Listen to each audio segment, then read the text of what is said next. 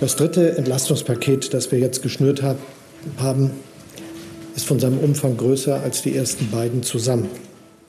Das hat Bundeskanzler Olaf Scholz gestern auf der Pressekonferenz verkündet. Aber wird dieses Entlastungspaket auch wirken? Darüber sprechen wir gleich.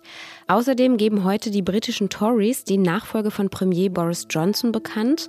Auch das wird unser Thema. Sie hören was jetzt, den Nachrichtenpodcast von Zeit Online. Es ist Montag, der 5. September. Ich bin Simon Gaul und jetzt kommen erstmal die Nachrichten. Ich bin Lisa Pausch. Guten Morgen. Heute vor 50 Jahren wurden bei den Olympischen Spielen in München elf israelische Athleten von palästinensischen Attentätern ermordet.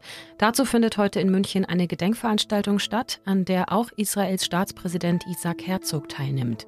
Die Angehörigen der Opfer hatten ihre Teilnahme erst vor wenigen Tagen zugesagt, nachdem sich die Bundesregierung zu Entschädigungszahlungen in Höhe von 28 Millionen Euro bereit erklärt hatte. In Chile hat sich die Mehrheit der Menschen gestern gegen den Entwurf für eine neue Verfassung ausgesprochen. In dem Referendum stimmten 62 Prozent gegen den Vorschlag, der die alte, noch aus der Zeit der Pinochet-Diktatur stammende Verfassung ablösen sollte und zum Beispiel ein staatliches Gesundheits-, Bildungs- und Rentensystem vorsah, sowie das Recht auf Abtreibung oder die Anerkennung indigener Völker. Alles Punkte, die sich auch mit der Agenda des linksgerichteten Präsidenten Gabriel Boric überschneiden, weshalb die Ablehnung nun auch für ihn eine Niederlage bedeutet. Bei massiven Sozialprotesten hatte vor zwei Jahren eine überwiegende Mehrheit der Chileninnen eine neue Verfassung gefordert. Für heute hat Präsident Boric alle politischen Parteien in den Präsidentenpalast eingeladen. Die verfassungsgebende Versammlung soll nun einen neuen Vorschlag erarbeiten. Redaktionsschluss für diesen Podcast ist 5 Uhr.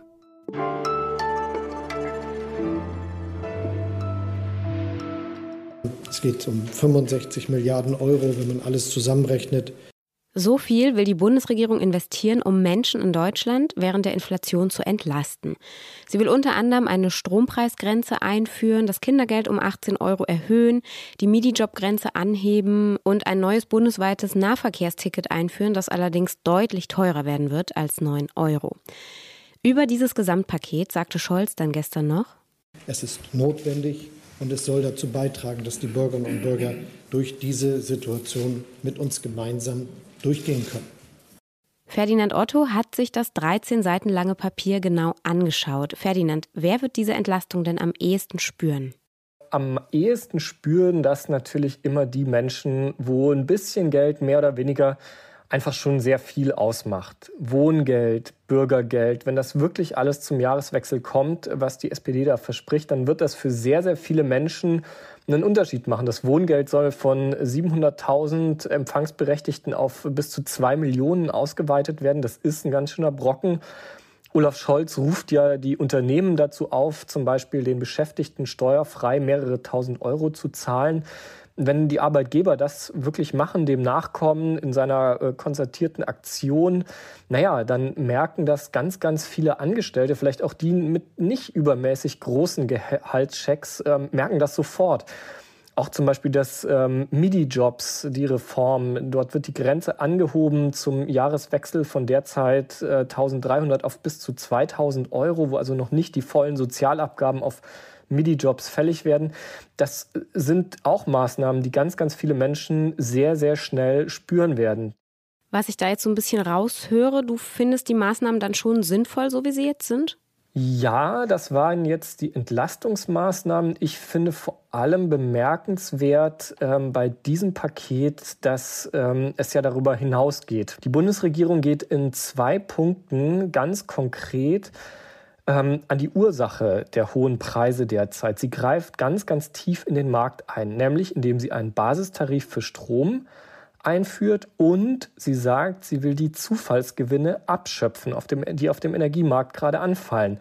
Also da geht sie wirklich an die Ursachen des Preisschocks ran, der derzeit so viele umtreibt. Und ich glaube, das, ähm, das darf man nicht unterschätzen in seiner Wirkung. Und in vielen Punkten blieb die Regierung jetzt aber dann ja doch noch recht vage. Wie geht's denn jetzt weiter? Das stimmt, das war aber auch ehrlich gesagt nicht anders zu erwarten. Also, dass die, äh, der Koalitionsausschuss da quasi mit einem fertigen Regierungsentwurf für das Bürgergeld oder zum neuen Steuergesetz äh, kommen wird, das, das hatte ehrlich gesagt niemand erwartet. Darum werden die Parteien jetzt ringen. Offen, zum Beispiel auch, wie es mit äh, dem Streckbetrieb oder der Laufzeitverlängerung von Atomkraftwerken weitergehen soll. Auch das ein ganz, ganz heißes Eisen. Da läuft ja derzeit noch eine Art äh, Stresstest im Bundeswirtschaftsministerium. Aber die politische Debatte wird darüber hinaus ja weitergehen, ganz egal, wie dieser Stresstest dann am Schluss ausfällt. Also ich sag mal, da stehen der Ampel ähm, noch ein paar unruhige Tage bevor, auch wenn sie sich jetzt schon auf wirklich viele und sehr, sehr tiefgreifende Reformen geeinigt hat. Danke, Ferdinand. Sehr gerne.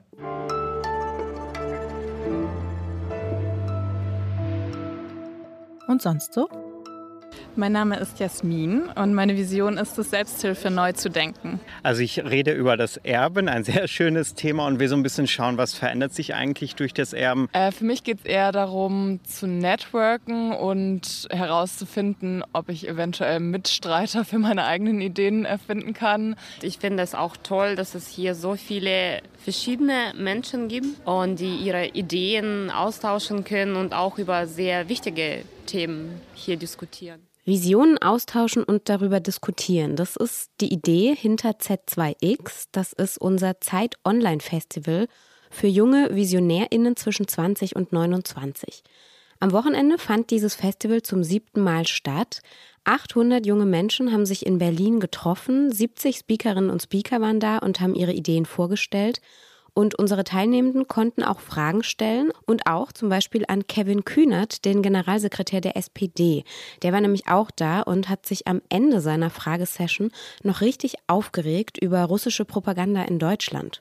Dass das Ministerpräsidenten machen, dass das ehemalige Bundeskanzler machen, die ohne jegliches technisches Know-how einfach zum Weinsaufen nach Moskau fahren, zurückkommen, ja, dass man die Fahne noch bis hier riechen kann und einfach darüber fabulieren, dass das ja mit der Turbine da alles überhaupt nicht funktionieren würde. Also das habe man sich jetzt nochmal erklären lassen und das ist leider ist die Turbine kaputt und die andere wird nicht ausgeliefert.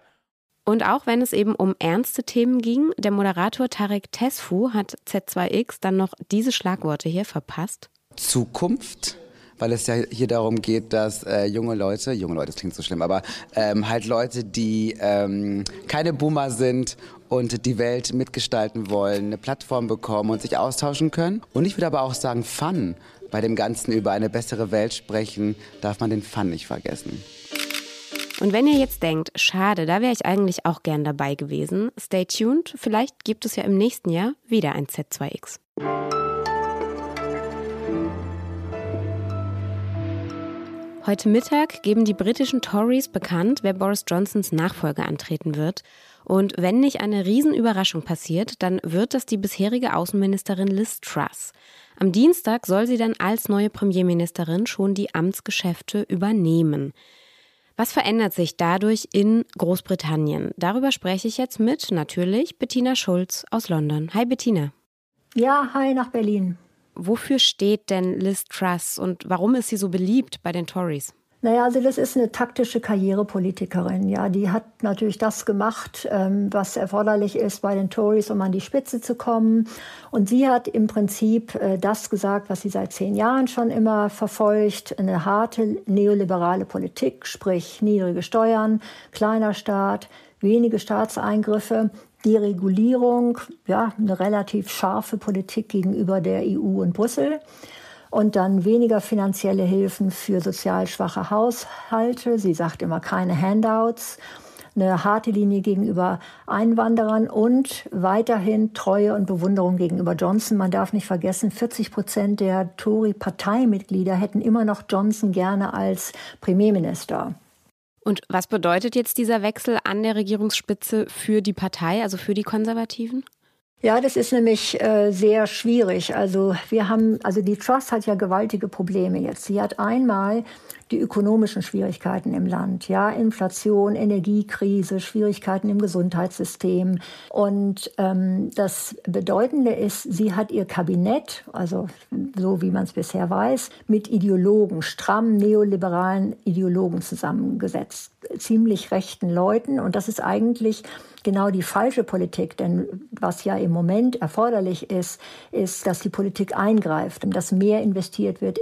Und dann hat sie aber nicht mehr Geld Geld Steuern zu senken. Das heißt, sie ist ja im Widerspruch. Also entweder sie hilft jetzt wirklich den Haushalten kurzfristig direkt, dann verliert sie aber eigentlich die Partei. Oder sie hält sich an die Versprechungen, die sie gemacht hat gegenüber der Partei, dann verliert sie aber das Land.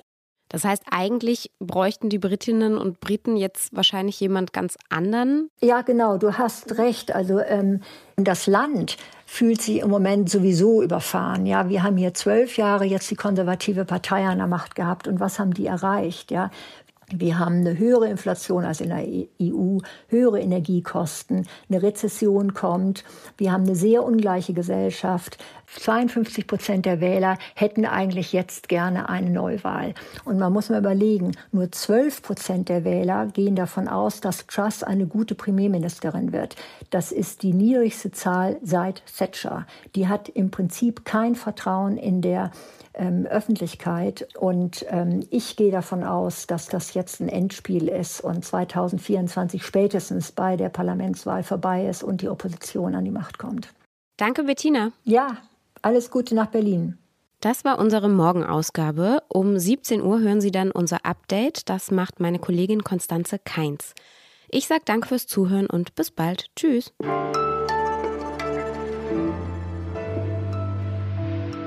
Man sieht es in den, äh, in den Supermärkten. Die Leute stehen, gucken sich die Produkte an, legen sie wieder ins Regal, weil es zu teuer ist. Ich habe mit einer Frau gesprochen auf der Straße und die sagte, ich sitze abends im Dunkeln. Ich mache das Licht nicht an, ich muss sparen und habe Angst vor dem Winter. Ja, also das ist hier sehr real. Also